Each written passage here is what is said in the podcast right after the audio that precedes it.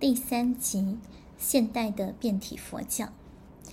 在目前世界上，佛教至少有四种不同的形式同时出现在世间，所以把我们搞迷糊了。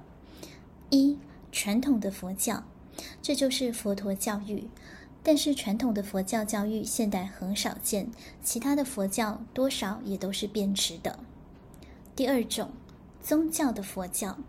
佛教本来不是宗教，现在变成了宗教。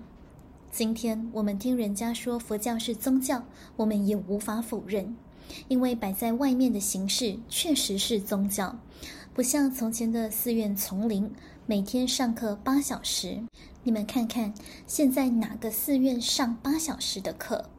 古时候中国寺院每天上课八小时，修行八小时。修行有两种方式。一种是坐禅，一种是念佛，所以修行人每天用功十六个小时，解行相应。上课是听讲、研究讨论，这是理论上的。然后修清净心，修觉正净，每天有十六个小时在用功，妄念当然少，所以成就很快。现在我们所见的佛教道场，只是每天供供佛，修一点福报而已。佛教确实变成了宗教。三、佛学，佛教变成学术，变成了哲学。现在有些大学开佛经哲学这一门课，是把佛的教法当作哲学来研究。为何把佛教当作哲学研究也错了？诸位想想，佛教教育是一个完整的大学，所有的科系通通都包括在其中。现代只认定佛教是属于哲学的范畴，把它缩小得如此狭义，所以这也是错误的。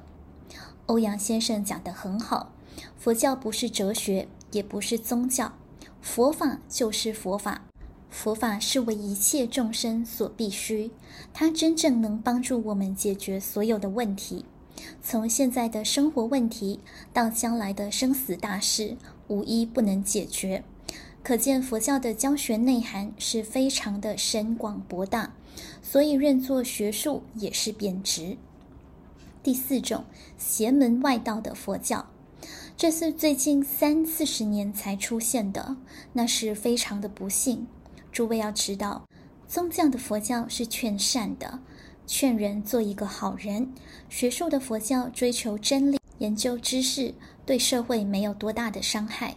若是变成邪教，变成外道，利用人性的弱点，拿着佛法做招牌，欺骗众生，伤害众生，扰乱社会，危害大众的安全，那是变质变得太不像话，变得太过分。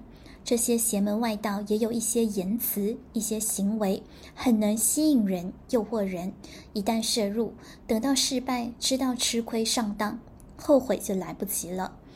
诸位同修，目前佛教在社会上有此四种，我们要把眼睛睁大，要看清楚、看明白，我们究竟要学哪一种佛法，对于我们才真正有利益。